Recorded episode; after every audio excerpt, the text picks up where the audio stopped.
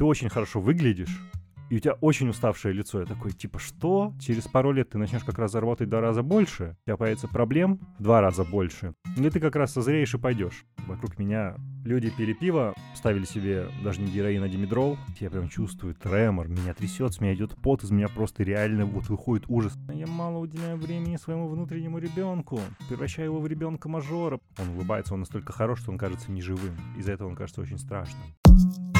Ты это важно, что у тебя внутри.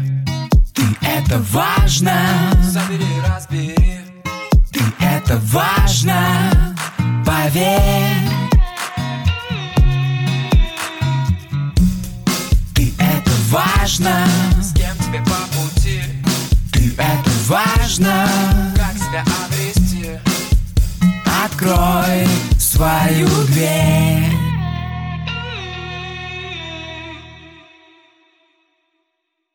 Добрый день, дорогие друзья! Я, Мицкевич Елена, практикующий психолог, рада приветствовать вас на своем подкасте «Ты – это важно». И сегодня у меня в гостях мой коллега, автор подкаста «Искусство ошибаться» Антон Маслов. Антон, привет! Всем привет!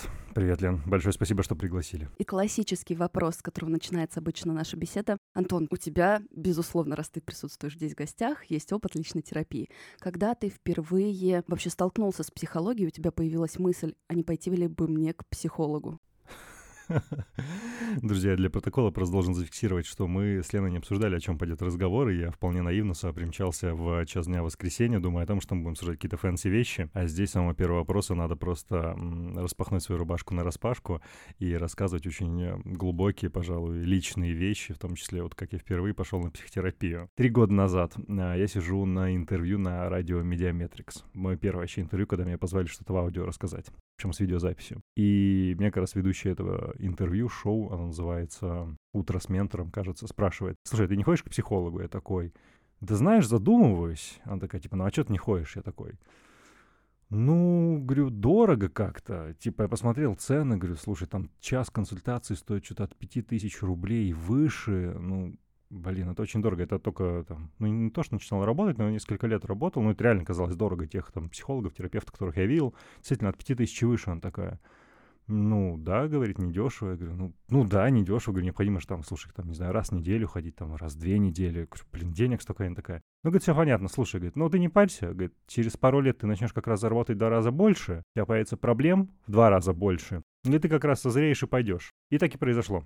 Прошло несколько лет, а я стал зарабатывать больше, проблем стало, допустим, пропорционально тоже в два раза больше, и я так отправился. Ну, это рабочие вопросы были, то есть у меня не было каких-то проблем, связанных с, ну, как мне тогда казалось, это важный дисклеймер, а с каким-то личным мироощущением. У меня были вопросы к себе, которые мне мешали на работе, и я встретился со своим, скажем, близким другом тот момент, мы сели там разбирать определенные рабочие вопросы, мне друг говорит, слушай, типа, чувак, это вообще, говорит, никакого отношения к карьере не имеет, то, что мы сейчас с тобой обсуждаем. Тебе надо идти, короче, к психологу когда-то разбирать. Я такой, ну окей, файн, наверное, надо сделать шаг. И она нам дала контакты там, э, специалист, который с нами работает, он в каком-то смысле, его можно назвать а, уже семейным психотерапевтом, не в плане квалификации школы, а в том смысле, что круг людей, с которыми он работает, это я, мои близкие друзья и наша компания друзей, он в этом смысле уже семейный. Понятно, что там высочайшая этика, и никто друг про друга ничего не знаем, но мы все к ней ходим, И она реально уже такой, типа, наша канцельери. Слушай, меня, безусловно, радует современная тенденция, что с точки зрения профессионального роста люди все больше и больше задаются необходимостью развивать soft skills, да, не только какие-то навыки, не только опыт, не только там самообразование и сухие знания имеют значение, а как ты вообще коммуницируешь, как ты выстраиваешь профессиональные границы. И ты сейчас как раз-таки об этом и говоришь, да, у меня появились какие-то профессиональные вопросы, я пошел с этим к психологу. Но твой ответ, извини,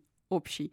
Можешь какой-то частный пример привести? Что тебя беспокоило? Да, я расскажу. А, ситуация вот была в чем. Я совершенно не умел конфликтовать. У меня врубался режим а, guy. То есть, когда мне говорили нет в каких-то рабочих вопросах, или мне необходимо было столкнуться с точки зрения характера, несмотря на то, что я достаточно жесткий человек. Но вот в работе, да, предположим, я продолжаю работать в IT в большей степени, хоть с точки зрения коммерческой части. Мне человек говорит, что нет, это невозможно будет сделать. И это нет не такое, знаешь, как разумное ограничение, ну, а нет такое персональное, да, которое, ну, необходимо там переговорить, необходимо передавить. Ну, разные способы, да, есть, то есть это такое переговорное. Если сейчас я знаю, как это сделать, то есть я, не знаю, я могу, окей, запугать, я могу там, не знаю, Классно, да, первая, первая реакция? Я могу запугать. Меня Нет. это удивляет. Я могу договориться, я могу объяснить причины, я могу, ну, короче, негашировать, да, вести переговоры, я могу объяснять, я могу продавать. Ну, то есть много разных опций, как человека убедить в том, что это необходимо сделать. То раньше, а, и это вот та причина, почему я пошел, я закрывался такой, «М, хорошо, нет. Я не хотел вступать в конфликт. Я не хотел вообще даже, как сказать, вступать в эту зону, где необходимо было что-то объяснять и доказывать. Ну, то есть, ну, нет, нет, извини. И все. И такая, вот знаешь, как а, бронебойная улыбка, nice guy режим. Ну, nice guy, друзья, возможно, вы не слышите, потому что это быстро говорю. Приятный молодой человек. Человек, который не хочет вступать в конфликт, который не хочет вступать в противоречие. И мне стало это мешать, потому что у меня уже была достаточно высокая корпоративная роль, которая требовала того, что иногда ты не должен принимать «нет» как ответ. То есть ты должен менять «нет» в «да». То есть очень важно легализовывать агрессию и выдерживать Да. свою, условно говоря, нехорошесть такую. Конечно. А я просто не могу это делать. Я в что-то утыкаюсь, и все. И я такой, так, ну что с этим надо делать? Что тебя стопорило? Что сдерживало? Какой опыт? Ну, то есть был же какой-то стоп-фактор, который мешал тебе войти в здоровую агрессию, отстоять свои границы. А Ты Вот. понимаешь, я их отлично отставил за пределами работы. Ну, вот у людей, например, есть проблема отстоять их, например, на улице, да, когда тебе там нахамили где-то, или тебя плохо обслужили в кафе, допустим, да, как люди ведут себя, ну, нарушают твои границы за пределами работы. Что на самом деле сложно с незнакомыми людьми отставить свои границы порой. У меня с этим проблем не было, а вот в рабочем коллективе, где я людей даже знаю хорошо лично, у меня с этим были проблемы. Как это развернулось после? Но я тебе точно могу сказать, что мы это проработали. В общем, сейчас у меня с этим проблем нет. Давай так. То есть там даже спустя уже несколько занятий, то есть у меня уже с этим проблем не было. То есть мы это очень быстро как-то отсняли, и все стало, в общем, с этим норм. Причем, знаешь, маятник качнулся совершенно обратную сторону, когда ты становишься слишком ассертивным, слишком агрессивным. Ну, то есть, когда у тебя вообще сшибает какие-либо границы, ты прям начинаешь а, слишком становиться жестким. То есть ты вступаешь в драку просто вот по щелчку. То есть ты видишь а, малейший вызов, ты видишь а, малейшую агрессию, возможность нападения на тебя или просто какой-то вот... Ну, короче, ты начинаешь с полоборота заводиться, после этого ты пытаешься прийти к балансу, то есть тебя срывает граница совершенно в другой полюс, и позже ты позже, со временем приходишь к какому-то балансу в течение достаточно длительного времени. Да, это естественная часть процесса, э, когда такая Ну, компенсация. достаточно, достаточно быстро, в общем, это прошло. Мы убрали эту... э, Guy, короче, мы куда-то убрали. Он остался висеть, этот костюм Guy, где-то на полке дома. Мгм. Вот. Как, в принципе, дальше разворачивалась твоя работа? Оно же очень тесно связано, работа всегда связана с твоим каким-то личным мироощущением, разумеется. Оно стало ожидаться таким образом, что, скажем, мне импонировал определенный тип людей в моей жизни, которые в тот момент как раз занимали главные роли. То есть там мой руководитель, там, тире партнер по бизнесу был этого типажа, моя девушка была этого типажа, а мой там предыдущий руководитель был этого типажа.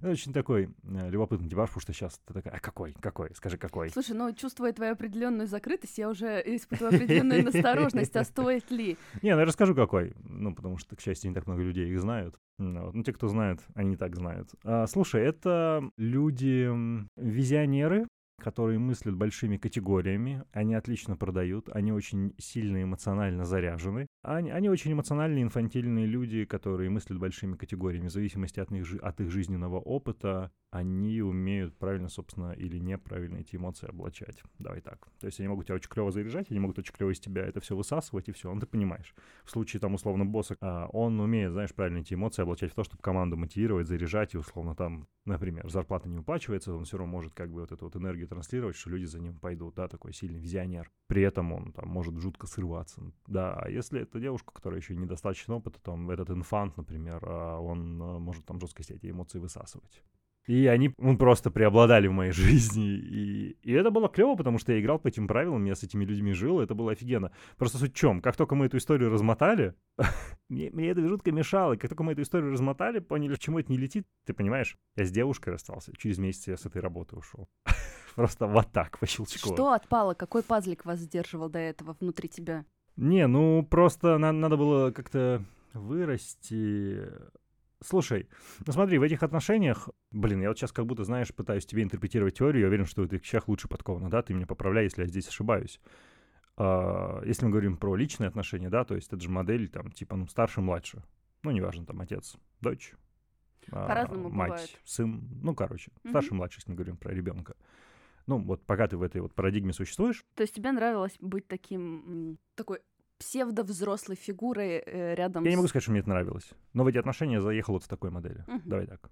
Я взял ответственность, я в них так заехал. Я сейчас, знаешь, такую маленькую ремарку сделаю. У меня путь в свою профессию был достаточно долгий, и был опыт э, работы в найме в том числе. И один из моих работодателей был как раз-таки такой же. Только там была история не с инфантильностью, а с деспотичностью. Там действительно была определенная доля манипуляций, э, такого псевдо-воодушевления, псевдо каких-то идей. И я достаточно быстро просекла, что мне во всем этом некомфортно. Но в тот момент лично мне не хватало уверенности, мне было 23 года, пойти против, ну или вообще как-то сказать, а я не согласна, да, или вообще как-то активно отстоять свое мнение, когда там серьезная отрасль, э, крупные финансовые сделки, ты тут такая девочка, говоришь, а вообще-то вы нездорово коммуницируете. Ну, сейчас я расскажу про И это. я могу, вот почему я задавал тебе вопрос, за счет какого пазлика, условно говоря, ты состыковался. Я могу тебе, там, и слушателям сказать, почему я там оказалась, как это про меня, как то, что я оказалась рядом с таким начальником, с таким коллективом, с такой атмосферой. Этот шаг в эту сферу, в это окружение к таким людям сделала я. То есть каким-то образом они около меня оказались. И это, кстати, жизненно необходимый вообще такой аспект, Ну, осознавать, берёшь что- ли ты ответственность за да, это? берешь ли ты беру. ответственность за свои какие-то сложности из-за людей, которые тебя Да, окружают. конечно. Потому что если этого не происходит, ты выйти от этого не можешь. Ты вышел, здесь вопросов Да, нет, да. Of course, я беру, конечно. В чем история? Смотри, вот именно в романтические да, отношения я заехал в модель того, что я был старше. То есть я пришел, там, ну, была сложная ситуация определенная, с которых наши отношения начались. И я пришел и ситуацию это порешал. Все, матч совпал. Ну, то есть, вау. Инстант, любовь с первого взгляда. Но это правда классно было. То есть я вообще, это знаешь, как сейчас без претензий, без того, что, знаешь, какие-то были травмированные отношения, бла-бла-бла. То есть, ребят, особенно те, кто там знают кейс, те, кто будут слушать, я уверен, что давайте, вы это, если там соберетесь писать ей, типа, что вот, смотри, он там какую-то херню про тебя рассказывает, это неправда. То есть супер большое уважение, супер большая любовь, это все, все, супер было классно. А что касается рабочей истории, вот здесь, наверное, надо поподробнее говорить. А, Я сто процентов за это беру ответственность. Смотри, там какая история была. Я уходил а, с предыдущей работы относительно того места, про которое мы сейчас говорим, а, с большим, назовем это, скандалом. То есть там, скажем, я попал в больницу, и в тот момент, когда я попал в больницу, вот предыдущее место, относительно которого мы сейчас говорим, а, в тот день, когда, там, условно, в тот момент, когда я очутился на больничной койке по разным причинам, а, там я занимал тоже высокую корпоративную роль. Моя позиция оказалась там а, на HeadHunter и в закрытом поиске. То есть, типа, мне звонят мои клиенты, говорят, типа, чувак, тебя уволили? Я такой, в смысле? Типа, блин, what the fuck? А на мою роль уже ищет, э, ну все, мы созваниваемся там с собственником, он говорит, ну, чувак, я не знаю, вдруг ты работу ищешь, я не уверен, что ты лежишь в больнице. Я такой, я такой, что? И ты понимаешь, какое, ну, огромное недоверие это рождает. И вот в этом недоверии, естественно, мне здесь я уже сам прев- превращаюсь в человека, которому нужен кто-то взрослый, кто придет зарешает. Меня знакомят с человеком, который тоже в эту модель приходит, мы с ним садимся, он такой, слушай, мне нравятся твои навыки, мне нравится твой нетворк, типа, ты готов дать N количество денег, вот смотри, мы собираемся сделать то-то-то, мы всех нагнем, все, я такой, fine with me, мы это сделаем, все, я с ним соглашаюсь, то есть это честная сделка. Человек мне дает вот как раз ту необходимую степень уверенности в том, что будет, и все.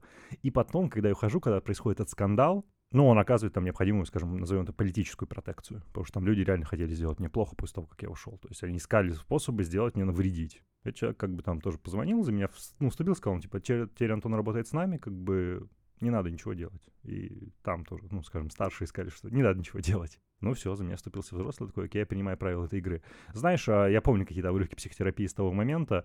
А, Возможно, ты слушателям объяснишь, что лучше. Есть же такая модель, как а, треугольника Карпмана. Карпман. Да. Жертва, тиран, Да, да, спасатель. жертва, тиран, спасатель. И самое забавное, что все же ведь эти роли, они же ведь мобильны, они подвижны. Они не только мобильны среди других людей, человек внутри себя Да. по ним гуляет. Да. Вот это то, на самом деле, как я в рамках рабочих отношений парадигма наша существовала. То есть тебе оказывают услугу, ты оказываешься спасенным. Спасенность предполагает, что ты ну, в неоплаченном вечном долгу. Не обязательно в таком прямом, понятном, открытом, когда тебе оказывают прямое одолжение, как, например, ну, там, я тебе что-то сделал, ты мне что-то сделала, и ты понимаешь, что, типа, ну, я с тебя спрошу. И это такой, ну, в каком-то смысле честно, справедливая сделка, да? А это, Открытая коммуникация такая. да, здесь же такое все как бы тонкое, манипулятивное, непонятное. Ты должен, и непонятно, сколько ты будешь должен. Вот это скорее вот про стиль второго места работы. И просто когда вот там же самая главная суть в чем? В том, что ты изоблачаешь это. Ты садишься человеку и говоришь, понимаешь, ты меня поддержал тогда, но кажется, я не понял, что я буду тебе должен бесконечно долго. А я считаю, что мой долг оплачен. Я бы хотел двигаться дальше, потому что в текущей динамике отношений мне уже становится тяжело и некомфортно. Мне психологически с тобой трудно работать. Ты классный, у меня к тебе нет претензий, ну как бы каких-то по существу, то есть там финансовые отношения у нас с тобой нормальные, то есть а, там рабочие задачи выполнены. Но вот просто человечески, физи- ну как, психологически мне с тобой очень трудно работать, ты меня выматываешь. Это правда, потому что к концу завершения нашей э, там трудовой деятельности совместной, слушай, ну я каждую неделю, там это вот был как раз уже пандемия начиналась, 20 год, март, да, март-апрель, я точно помню, что, наверное, конец марта, начало апреля, я каждую неделю, каждую пятницу я плакал. Сука, я каждую пятницу сидел, я ревел как сука где-то по часу. Заканчивается рабочий день, я закрываю ноут, какой-то там происходит факап, не факап, я сижу, блин, у меня там позиция с приставкой чиф что-то, вы понимаете, ребят, C-level. И сидит C-level с охеренной зарплатой, который просто сидит ревет. Ну вот такая хрень продолжалась уже три недели подряд, и я такой, типа, ой, все, типа, пора что-то здесь менять, потому что, ну, что это происходит такое? Я, я не могу так. Угу. Что я все, ну, ну Знаешь, организм я... дает понять тебе, что что-то происходит не так. Я уверена, что сейчас часть слушателей может внутри столкнуться с обесцениванием твоих каких-то проблем, потому что многим кажется, что если у тебя есть статус, если у тебя есть деньги, если у тебя есть какое-то развитие, то херня твои все проблемы. Ну, Но это мне... как типа честная сделка, да, то есть если тебе дали определенное да, количество да, да, да, вещей, Терпи. то ты можешь потерпеть. А у других и это еще правда, хуже. ты можешь потерпеть, ты можешь терпеть достаточно долго, и, ребят, поверьте, я думаю, что в сравнении с тем, где вы и где я, давайте я сейчас выпущу демона Моргенштерна, и то, как бы сколько зарабатываю я, сколько зарабатываете вы, и то, где нахожусь я, где буду находиться я еще через время, когда этот подкаст выйдет, поверьте, я могу терпеть достаточно долго, гораздо больше, чем 90% из вас. Но всего есть пределы, и это нечестная сделка. Я мысли хочу развернуть. Э, важно следующее сказать, что на самом деле терпеть можно и всю жизнь. Хорошо бы задать себе вопрос, зачем? И как качество моей жизни от этого меняется. Потому что на самом деле только функциональность, какие-то скиллы, навыки реализации проектов и только деньги не приносят удовлетворения от профессиональной реализации. Важен вот этот эмоциональный матч, важен, как мы с людьми себя чувствуем. Мы эмоционально счастливы, мы чувствуем, что нам хорошо. Очень большое количество людей именно функциональной части жизни придают огромное значение. Но счастливым нас делает вот эта вот вишенка на торте, когда мы понимаем, что мы работаем с соразмерными людьми, когда люди нас уважают, когда можно прийти с какими-то проблемами и эмоционально открыто что-то пережить. И я очень рада, что ты вот этот пласт поднял, потому что мне кажется, что это запустит определенное такое переосмысление.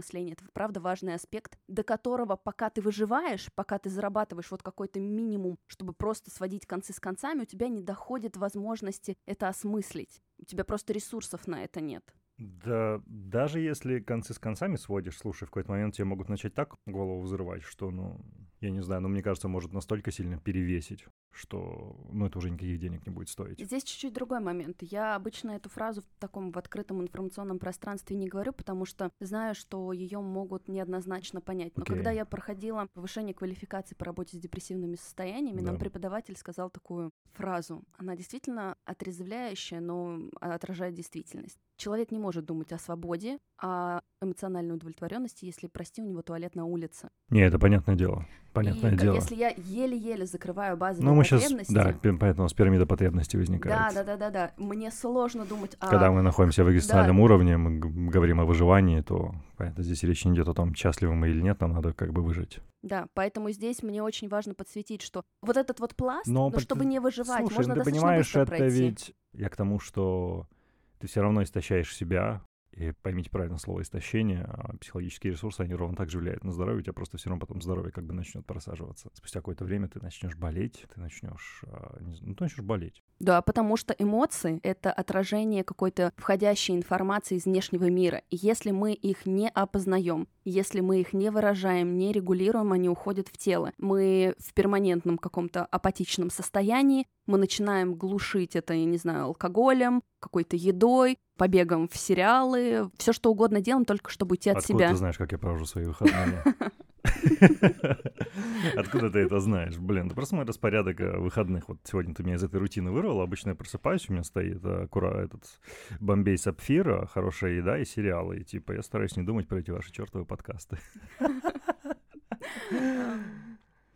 А, хорошо. Ну вот, это, короче, было начало. И, собственно, работу это, эту прекрасную покинул. У меня, кстати, отличные отношения с этим человеком остались. Ну, в целом. То есть э, мы топ-то проехали, как бы расстались и все. Но все прекрасно поняли, ну как он и я, я и он, что мы не матч, мы не пара. Как-то не крути, мы не пара. Вот. И все, и мы разошлись и все. Хотя люди вот там все еще сидят на его психоэмоциональной бутылке и продолжают работать с ним. Общем, достаточно взрослые люди. Знаешь, меня вот эта история всегда удивляет. То есть там мой предыдущий босс относительно того места, где я был, а, вообще конченый абьюзер. О, видишь, я говорю сейчас клишированными словами. Он абьюзер, он газлайтер, он там... Что у нас еще есть? Какие популярные слова? Слушай, я к Поднакидай ним мне. не хочу, потому что их, к сожалению, обесценивают. Его А сильно это- обесценивают. Да, наконец об этом стали говорить, наконец стали вещи называть своими именами, и пошел какой-то второй пласт э, людей, которые к этим словам теперь... Toxic.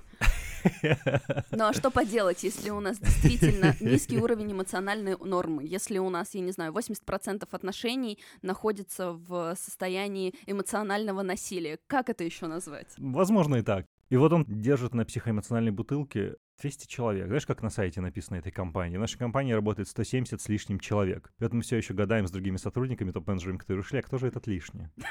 Вот мы все увольняемся оттуда. И вот мы думаем, кто же этот вот 170 с лишним? Может быть, он? Слушай, как-то в комментариях как раз-таки писали о том, что хорошо бы было звать гостей мужчин, да, рассказывать и их истории, потому что вокруг э, психотерапии у мужчин и еще больше стигмы и предубеждений. Почему? Потому что патриархат, я тебе так отвечу. Потому что... патриархат? Я тебе объясню. э, потому- Давайте, извини, просто для протокола. Я традиционной сексуальной ориентации. А, Во мне есть э, вполне такое, ну, патриархальное классическое воспитание. Я из обычной семьи. Я не из Москвы, я из города Челябинск. То есть, типа, там, вокруг меня люди пили пиво, ставили себе даже не героин, а димедрол, и работали на заводах, пили пиво «Уральский мастер», охота крепкая. То есть, как понимаете, типа, там утонченных личностей не было, хотя я играл на скрипке и умею на ней играть. Ну, то есть, во мне вполне нормальные ценности, как и, я думаю, что у вас, дорогие мои друзья. Тем не менее, видите, я хожу на терапию, и от этого как бы мои джинсы, джинсы не стали уже, и мое мужское достоинство не стало меньше. Я тебе так скажу, ты скорее исключение, потому что я могу по своей практике судить. Мужчинам требуется намного большее количество вот этого усилия для вот этой интенции, чтобы пойти к психологу, потому что действительно э, есть вот это предубеждение, да ты что, псих, да ты что, своими эмоциями разобраться не можешь. Такая блокировка эмоциональности у мужчин до сих пор еще очень сильно распространена. И э, поэтому мне очень интересно твоя история вообще показывать, что гендер здесь не имеет значения, работа над собой вне гендера. Но интересно, что так канонично мы с гостем мужчиной начали историю, вообще твой такой посыл и толчок в личную терапию стал профессиональной сферой, да? То, что твоя профессия, твоя работа, ты с этими запросами пошел не с личной жизнью, не с эмоциональным состоянием, да, что-то тебя на работе беспокоило. Но я все-таки вернусь и попробую тебя спросить, как дальше разворачивалась по другим сферам твоей жизни, потому что психотерапия запускает этот процесс, это такая история, которая от одной сферы меняет систему жизненную в принципе. Можешь поделиться? Я бы назвал твой подкаст «Минздрав предупреждал» в прошедшем времени, потому что это то, что мне сказал мой психотерапевт, психолог, а, shout-out, кстати. Мы когда с ним впервые созвонились, он говорит, слушай, Минздрав предупреждает, говорит, если мы с тобой начнем это делать, говорит, тебя вполне вероятно могут измениться ценности, цели, твои амбиции, говорит, и может быть, если ты сейчас, конечно, хочешь покорить там весь свой корпоративный мир, там сделать, не знаю, многомиллиардный бизнес, то через год, два, пять ты там захочешь ловить бабочек в поле и жить где-нибудь там, не знаю, под Рязанью такой. Ну, думаю, что нет, я знаю себя, но спасибо за предупреждение. Но Минздрав предупреждал, немного изменил, но что-то изменилось, безусловно. Хорошую фразу сказала про то, что ты что, псих? Зачем идти на психотерапию? С тобой все в порядке. Я помню, что еще задолго до того, как я вообще решился и начал это обсуждать, а, мне в руки попала классная книжка. В 2016 году книжка называется «С ума сойти» гид по расстройствам жителей большого города. Ее написали двое прекрасных авторов, молодой человек и девушка. Забыл, как их зовут, к сожалению. А, Один из них выпускник вышки, я его, по-моему, выпускники вышки. Обязательно найдите ее, издавала Альпина, нон-фикшн. Это реально гид по расстройствам а, жителей мегаполисов, жителей больших городов. И главная мысль, которую преследуют эти авторы, которые не стараются донести, что те расстройства, которые у вас возникают, а там перечислены, ну, вот как раз там депрессия, биполярное расстройство, Тревожность наверняка. тревожность, да, безусловно. Ну, вот там, кажется, 6 или 7. Это научпоп, то есть, знаешь, очень понятно разложены какие-то, вот, знаешь, базовые симптомы. Причем это разложено не так, что ты прочитал такой и сам себя диагностировал. Нет, там просто вот очень доступно объяснено, что может происходить, как это выглядит, и мысль, которую пытаются они донести, что это необходимо лечить так же, как если вы простудились. Это вот классная мысль, которая у меня вот с того момента осела в голове, что если вы простыли, вы, блин, не ждете, пока это превратится в ангину. Вы не ждете, пока у вас начнется бронхит. Вы идете, покупаете фурцелин, вы идете на ингаляцию, вы идете к обычному терапевту, вы, не знаю, получите горло, вы, блин, покупаете стрепсилс. Вы что-то с этим делаете. И если у вас начинается там легкая депрессия, это то же самое. Вы идете также к специалисту, который вас диагностирует. И если у вас что-то серьезное, вам могут выписать таблетки, и вы их принимаете. Это не значит, что вы долбанулись, что вы ёбнулись. Вы просто это лечите. Это поддается такой же терапии. И в этом ничего страшного. Вот эта вот мысль не проводит красной нитью через всю книгу, и вот во мне в голове это осело. И я эту мысль очень классно, знаешь, как в фильме Ди Каприо «Инсепшн» начало. Эту мысль так очень грамотно в голову маме засунул на будущее, что когда я пойду, чтобы она тоже с ума не сошла, что у нее сын сошел с ума. И эту так мысль друзьям засунул в голову, я умею это делать. И вот это важная мысль, что, блин, это так же, как простуда. Да, и я ее полностью поддерживаю. Но реальность э, пока наша такова, что у нас огромное количество людей действительно физически к тебе невнимательны и относятся попустительски забаливая, неделями продолжают сопли на кулак наматывая, ходить на работу, терпеть, мучиться. И когда такая черствость к своему физическому состоянию до ментального еще нужно найти. Поэтому здорово, что ты эту идею доносишь и говоришь. Это действительно так. Тем не менее, когда у девушек не знаю, болит живот, они пьют ножку. Болит голова, мы все пьем нурофен. Здесь ровно то же самое. Сходи, ну, дай Да, бог, да, найди да. нормального себе там психолога, психотерапевта, благо уже какие-то сервисы появляются для этого. Ну, главное, знаешь, на инфо-цыган всяких не нарваться, которые... У меня периодически, знаешь, знакомые нарываются на каких-то людей, которые что-то им такое советуют, как мне расскажут какие-то там их практики после терапии. Ты сидишь, думаешь, что? Чего? Там этого человека надо самого вести к психологу, потому что ну, что-то неадекватное консультирует. Это большая проблема, это отдельно вообще можно подкаст сделать про это. Anyway. Короче, как история развивалась дальше? Ну, я ходил какие-то свои эмоциональные вопросы прорабатывал, потому что там у меня в карьере было некое затишье. Задача глобальная была, которую я перед собой ставил, потому что мы всегда исходили из моих целей, стать эмоционально сильнее, потому что, знаешь, я всегда ощущал, ощущаю, что у меня есть огромная сила духа, связанная с а, терпением. Знаешь, мы говорим про терпение, да, как раз пару минут назад мы его упоминали, что можно бесконечно долго терпеть. Я хотел бы эту силу духа использовать в своих интересах, да, то есть а, именно вот эту эмоциональную силу конвертировать в силу убеждения, в а, воодушевление людей, с которыми я встречаюсь, в мотивацию этих людей. Но я не всегда понимаю или понимал, как эти ресурсы из себя достать, или не понимаю. И, наверное, прям такая мета-цель была, ну, как эту силу духа использовать. И вот по пути встречается дохренелион всяких проблем, которые на пути к этому стоят. Как быть уверенным в себе? Ну, я уверен в себе. Это не совсем про это. Вот. Это скорее про внутреннюю опору. Ну да. И второе — это внимание к себе. Ты — это важно. Давай запишем отдельный джингл, где я буду тебя представлять. Ты — это важно. Вот вам АСМР. А ты это важно, потому что я очень много работаю, я на 200% в том деле, которым я занимаюсь, и сейчас, а, мне кажется, Лена должна одобрительно заулыбаться, потому что я мало уделяю времени своему внутреннему ребенку. Превращаю его в ребенка мажора, потому что я ему мало уделяю времени. Когда он просит внимания, я иду ему что-то покупать. Какие-то шмотки, всякие херовины, которые ему не нужны, просто потому что я с ним не играю. Заметь, мы сегодня, когда с тобой встретились, э, я спросила, как ты, ну и вообще обратила внимание на твое состояние. Ты мне что сказал? Не обращай внимания. И это же тоже такая история. А что будет, если я на тебя обращу внимание? А что, если я буду к тебе как-то бережно? Yo-yo-yo, я сказал, не обращай внимания на одну конкретную штуку. И тем не менее, да, она вела к твоему состоянию эмоциональному. Ну, я болею немножко, просто это, это заметно. Вот не надо на это внимание обращать, она не мешает записи. Здесь другой момент, что это было очень просто эпично мне созерцать, когда ты говорил, что ты три недели подряд каждую пятницу плакал, и у тебя физически практически текла слеза от своего состояния. Ну, И это такое, знаешь, сложно не обращать внимания, Окей. учитывая, что я-то тебя вижу. А для меня визуальный контакт, то, что ты транслируешь невербально, понятно, конечно. имеет большое значение. Ну вот, да, короче, две вот эти два вопросика были большие, да, опора на себя и внутренний ребенок, который у меня там периодически где-то в чулане посиживает. А, ну, сейчас не посиживает. Езжу в выходные к своему близкому другу, ему сыну два с половиной года. Блин, отрываюсь с ним как могу, короче. Дети Всякие стрел- Этому учат. стрелялки, войнушки, пл- прятки. Просто он, он, он отлично уже разговаривает. Э, Не все еще внятно на своем каком-то языке местами. Разговариваю на его языке, ничего не понимаю, что я ему говорю. Ну, что-то говорю, короче, мы друга отлично понимаем.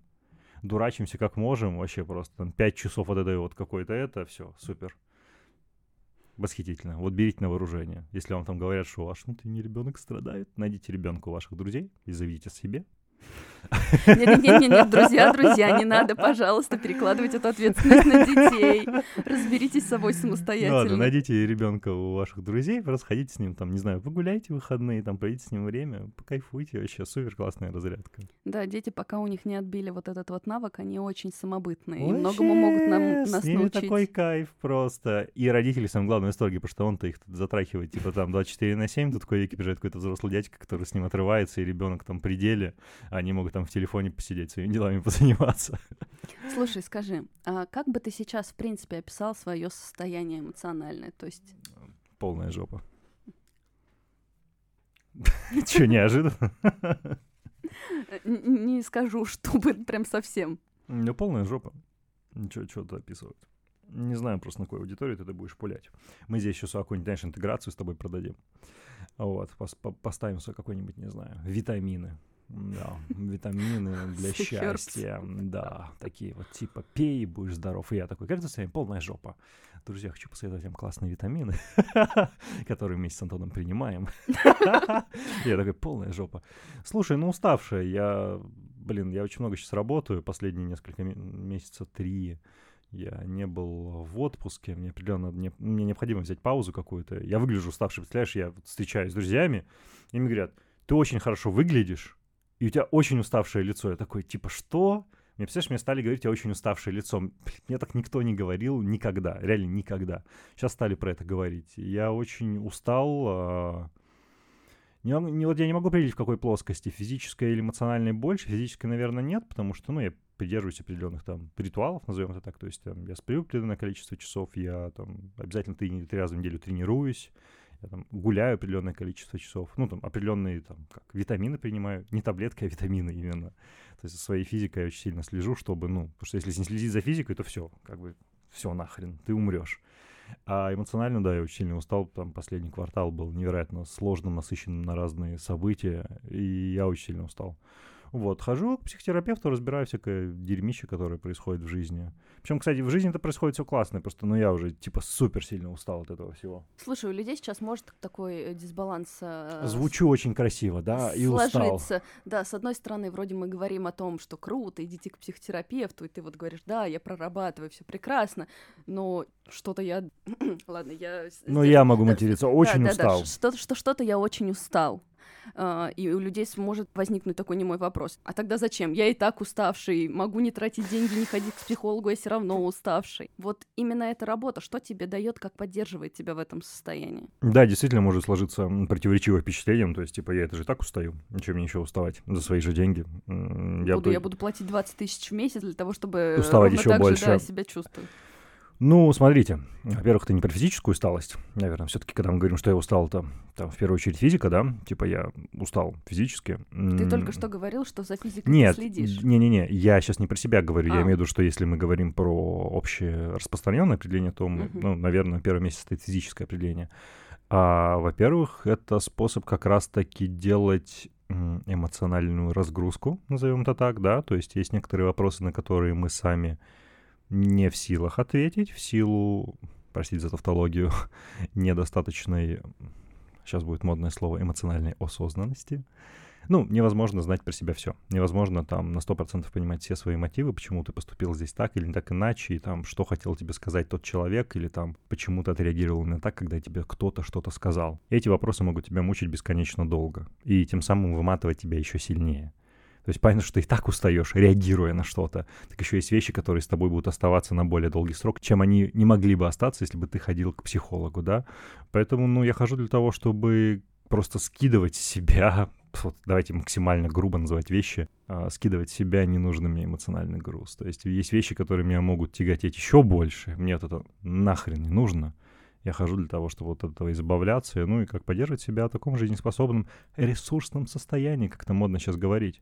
Ну, разбираться с вещами, потому что, ну, голова должна быть чистой, я как бы должен быть на правильном пути. Да, любому самому опытному психологу тоже нужен психолог, потому что Конечно. мы есть вещи, которые про себя не замечаем, не осознаем. Плюс здорово, когда специалист чуть-чуть на шаг в плане развития выше тебя, Конечно. впереди тебя, Конечно. чтобы ему было что тебе дать, чему тебя, условно говоря, в эмоциональном плане научить. Ну, плюс у меня тоже бывает э, отвратительное настроение. Это я на записи хорошо звучу. Но и сегодня у меня хорошее настроение. В выходные я не думаю о работе. Я там специально пере... Ну, да и так вот тоже, кстати, переключаться, не переключаться. Я не переключаюсь.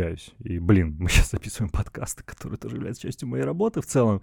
Но я не думаю об этом как о работе. И выходные проходят хорошо. У меня сейчас хорошее настроение. Ну, там, в будние дни у меня бывает отвратительное настроение. Это, слушайте, Поэтому, ну, я хожу, чтобы разбирать какие-то проблемы. Почему у меня отвратительное настроение? А что случилось? Ну, то есть есть вопросы, на которые я не знаю, как ответить. И поэтому, как бы, я хожу, обращаюсь. Слушай, ну давай будем честны, люди, которые работают на себя и в определенном плане свободны, их работа действительно с ними существует перманентно. Да, ты да. не прикладываешь эту ответственность на работодателя, ты несешь ее У самостоятельно. и меня еще и с тобой- работодатель пока есть, ты понимаешь, я же ведь еще и на себя работаю, у меня работодатель есть. Я же пока еще не уволился. А, окей.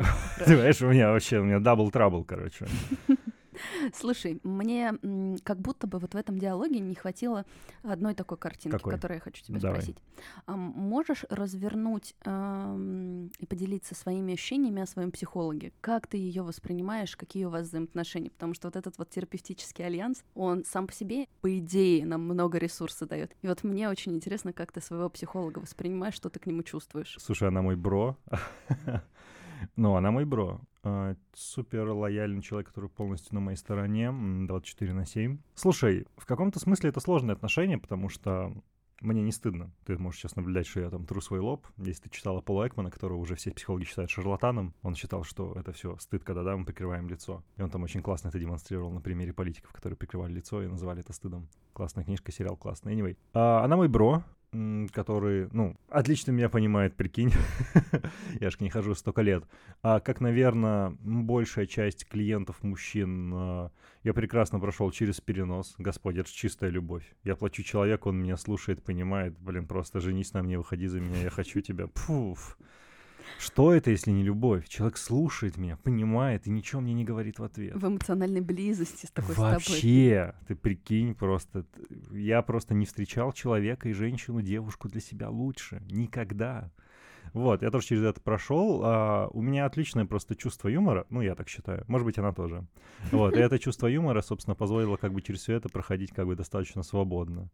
Вот, а, потому что я над этим как бы стебусь максимально жестко. Слушай, я все же воспринимаю ее больше, чем психолога. Это сложные вещи. Это сложные вещи, которые он в том числе обсуждает своим супервайзером, потому что все-таки некоторые, наверное, этические границы в таком классическом понимании нарушены. Нарушены. Но это те вещи, которые были в том числе обсуждены с супервайзером, и под надзором они были нарушены. То есть там я в том числе хотел, чтобы, ну, мы там определенные проекты хотел, чтобы мы делали, и действительно мы начинали их делать, ну, они случились или не случились, то есть на- чуть больше, чем мой психотерапевт, в том числе мы какие-то вещи за пределами нашей а, психотерапевтической работы делаем или делали, и я знаю, ну, может быть, знаешь, там 2% о ней больше, чем просто как о как сказать, профессионале, с которым я работаю. То есть я немножко знаю о ее жизни. Что, в принципе, ну, как бы не должно происходить. То есть, знаешь, об этом запрещают иногда говорить. Смотри, мне вообще этика — это та история, которая должна, по идее, трансформироваться с течением в общем и целом времени, потому что нормы и правила, которые устанавливались определенное количество времени назад, сейчас не всегда актуальны и имеют да. место быть. Поэтому, как ты говоришь, под надзором, если психолог осознанный, Ну, если он держит эту делаем, руку на да. пульсе, если он понимает, для чего он это делает, Ну. как выдерживать эти границы, это имеет место быть. Ну, то есть мне там, например, не знаю, было очень плохо на той неделе, я там написал разных вещей, типа в 12 часов ночи, тыры-пыры, потом, ну, у меня все еще хорошее чувство юмора, даже когда мне очень плохо, я говорю, блин, говорю, конечно, тебе не позавидую, матом я это говорю, говорю, конечно, тебе не позавидуешь, говорю, всякие, типа, там, отбитый пишет 12 ночи, ты, ты, она мне кидает фотку свадебного платья, говорит, типа, ну да, накануне свадьбы, конечно, это, говорит, вообще охрененно, я такой, говорю, блин, говорит, что с утра на свадьбе, ну, вообще, да.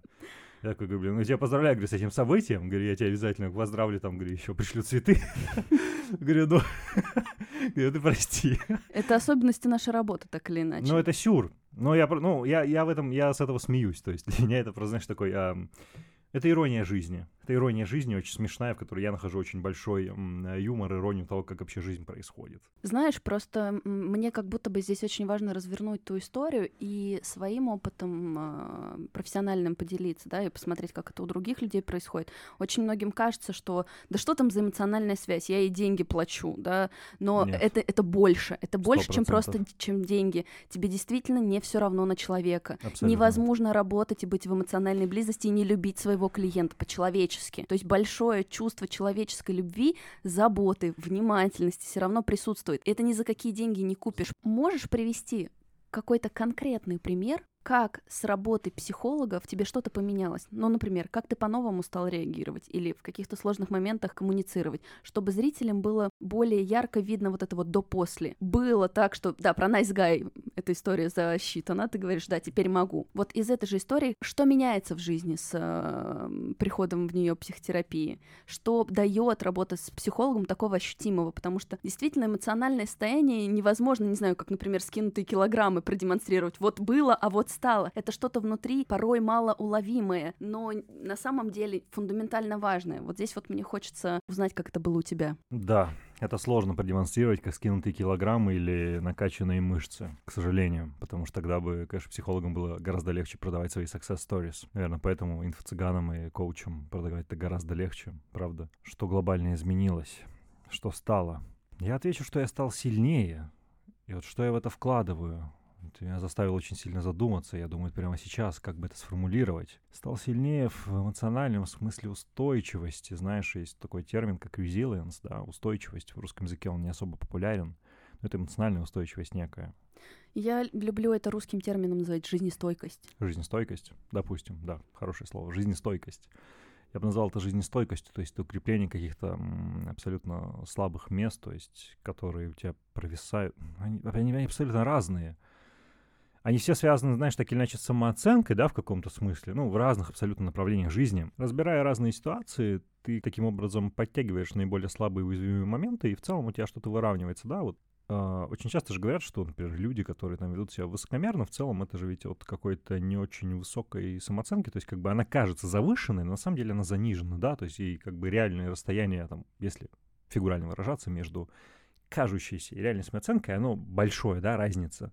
И по мере того, как бы как это все файтюнится, оно приводится как бы к единому знаменателю, да, то есть как бы внешняя самооценка, да, внешняя арогантность, она приводится. Я думаю, что это мой кейс, то есть я, в принципе, очень мог себя высокомерно вести какое-то время назад, не знаю, лет еще пять назад, четыре года назад, три года назад — и то, как я веду сейчас-то, абсолютно совпадает с тем, как я себя чувствую, как я себя ощущаю. Ну, например, у меня ушло желание кому-то что-то абсолютно, знаешь, как бы насильно доказывать. То есть а, мне крайне тяжело сейчас, знаешь, взять на слабо, на конкуренцию подцепить.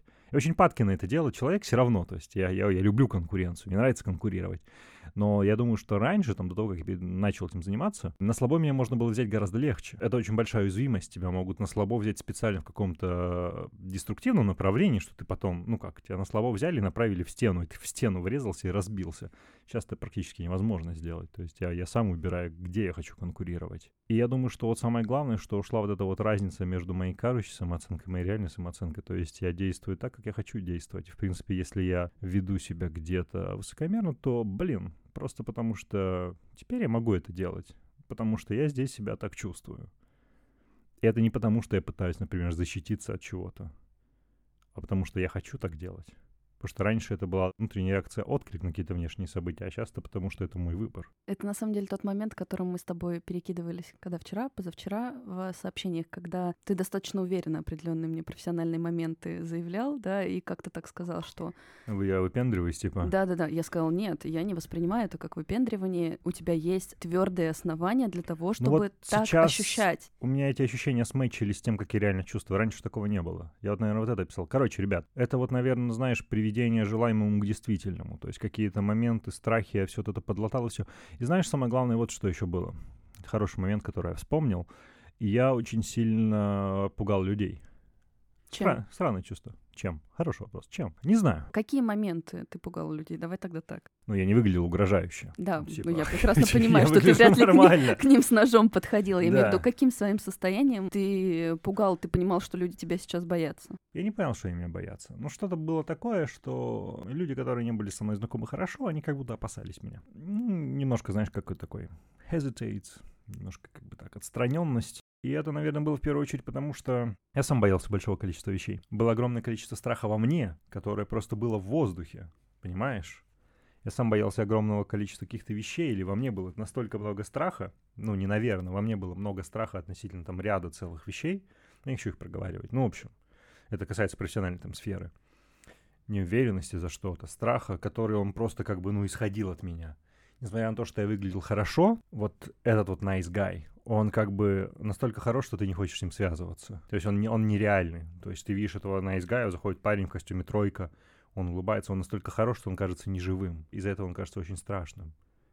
Ты чувствуешь от него какую-то угрозу, чувствуешь от него страх, потому что он слишком хорош, он слишком приятный, он не живой совсем. Типа, а Мгм. что с ним не так? И ты чувствуешь от него страх исходящий. Сейчас, когда я общаюсь с людьми, я супер живой. Ну, то есть со мной разговаривают, такие, а, ну, все, ты понятен для нас. Вот этот вот fine-tuning, то есть вот этот вот страх ушел, мы это куда-то из... Ну, в общем, много всего. Я помню первые сессии терапии, когда мы начинаем про это говорить. Я не знаю, как она это делала, понимаешь, мы общаемся по скайпу, потому что она там в Петербурге жила. И мы как-то обсуждаем, и в моменте я прям чувствую тремор, меня трясет, с меня идет пот, из меня просто реально вот выходит ужас. Она такая, как ты сейчас чувствуешь себя? Я такой, говорю, из меня вообще какой-то ужас. И она такая, ага. Говорит, ну не прогоняй его, говорит, типа, что ты чувствуешь? Я такой, блядь, говорю, я чувствую ужас, говорю, блядь, как ты это сделала? Такая, ну, типа, джедай mind tricks. Я такой, блядь, как? Вот такая хрень была. Я не знаю, кстати, как все это вы делаете, кстати, до сих пор. Она таки не ответила. Но как-то вот это погружение вот в эти какие-то такие первичные, знаешь, первичные шесть, шесть, да, шесть эмоций, вот в такие первичные эмоции прям страха. Здесь мне как раз-таки хочется сказать, что на самом деле, если психолог хороший, а, на самом деле нет разницы, работает он онлайн или оффлайн. Работа будет идти, будет контакт Да, абсолютно. чувствоваться. Это причем было в самую первую сессию. В первую, блин, сессию. Это действительно так. Ам, Я тебе, к тебе сейчас испытываю огромную благодарность, правда, за этот диалог. Он для меня был э, такой очень живой, адаптивный в моменте. Э, не могу сказать, что всегда легкий. И здесь, знаешь, я как живой человек тоже могу в этом признаться, но при этом очень меня обогащающий. То есть я сейчас так Хорошо. наполненно э, Окей. выхожу. Э, тоже такой завершающий вопрос. Эм, Что бы ты мог от себя пожелать, порекомендовать, просто сказать как напутствие нашим слушателям? Блин, кто я такой, чтобы эти напутствия говорить? Come on. Человек с определенным опытом, понимаешь? Мы, знаешь, об людей калечимся, об людей же лечимся, поэтому, возможно, именно твои слова, то, что ты сейчас чувствуешь, может откликнуться нашим слушателям. Казалось бы, простой вопрос, но я в него, правда, очень много вкладываю. Давай Он так. для Я- меня я, Я очень неформальный. структурный человек. Я потом скажу, я отвечаю. Во-первых, а, меня жутко бесит люди, которые такие, ты им говоришь, что слушай, наверное, тебе лучше обратиться к специалисту и пойти к психологу. И этот человек говорит, «А, слушай, однажды у меня был травматичный опыт, и я помню, как я проработал его сам, и вот сейчас я проработаю его сам. Ты ничего сам не проработаешь, иди к психологу. Поэтому вот если вы из когорты этих людей, которые считают, что вот однажды я проработал это сам, ну, чувак, это вот как знаешь, типа, однажды я порезал руку, она у меня зажила, а сейчас я сломал ногу, у меня открытый перелом, и она срастется тоже сама. Блять, не срастется. Ты будешь, блядь, инвалид со сломанной ногой с открытым переломом. Только в Поэтому- ментальном смысле. Да. И все будут это видеть. Особенно те, кто ходит к психологу. И мы все будем видеть, что сраный инвалид. Как это грубо звучит? Ментально. Прошу прощения. Никакого неуважения к людям с ограниченными возможностями. Пожалуйста, вот не надо заниматься вот этим вот каким-то хорохорством, что это самый мерзкий ответ, который можно получить. No go. А, второе. Что первое, я конкретно из себя выводит. Это вот чуваки, которые такие, я сам все проработаю. Ты думаешь, ты, блядь, Почему-то ты идешь к хирургу, если тебе нужна операция, почему-то ты идешь к стоматологу, если тебе Да. нужно удалить зуб, если тебя болит что-то внутри эмоционально, как-то не клеится, беспокоит. Друзья, да, психолог. вперед к психологу. Да. Второе, а, не надо искать этих психологов в Инстаграме. При всем уважении к твоему Инстаграму, к Инстаграму других крутых психологов. Шейки путь, потому что Инстаграм — это Инстаграм.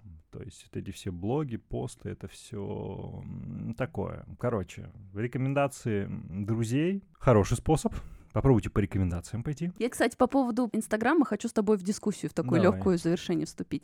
Я не совсем с тобой согласна, хотя частично, э, да. Поясню, почему я Давай. так считаю. Потому что, э, безусловно, есть разное качество специалистов, но я все-таки верю, что э, меня слушают думающие люди, которые имеют способность к анализу и к прислушиванию к себе. Инстаграм все-таки так или иначе это возможность посмотреть, а не несет ли человек херню, а вообще что он пишет, а что он рекомендует, а какие у меня об него ощущения, а Ну, точно ли у меня слушай, вызывает это доверие. Фиг знает. Марафоны запускают, какую-то фигню делают, я не знаю. Ну, блин.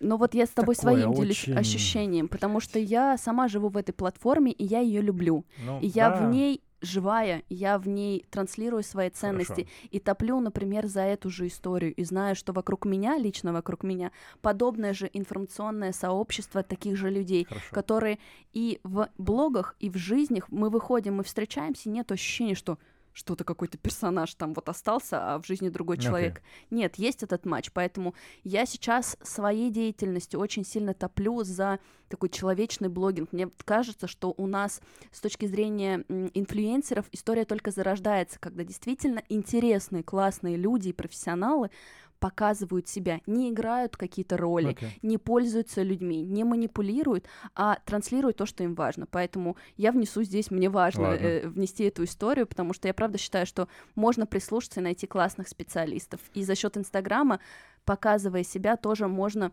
найти и своих клиентов. Это такой двусторонний Ну да. процесс. Ну, каждый останется при своем мнении. Ну, Пожалуйста. в общем, ладно, вас рекомендации, затем маркетплейсы онлайн по подбору психологов, какие бы вам не нравились, но они есть.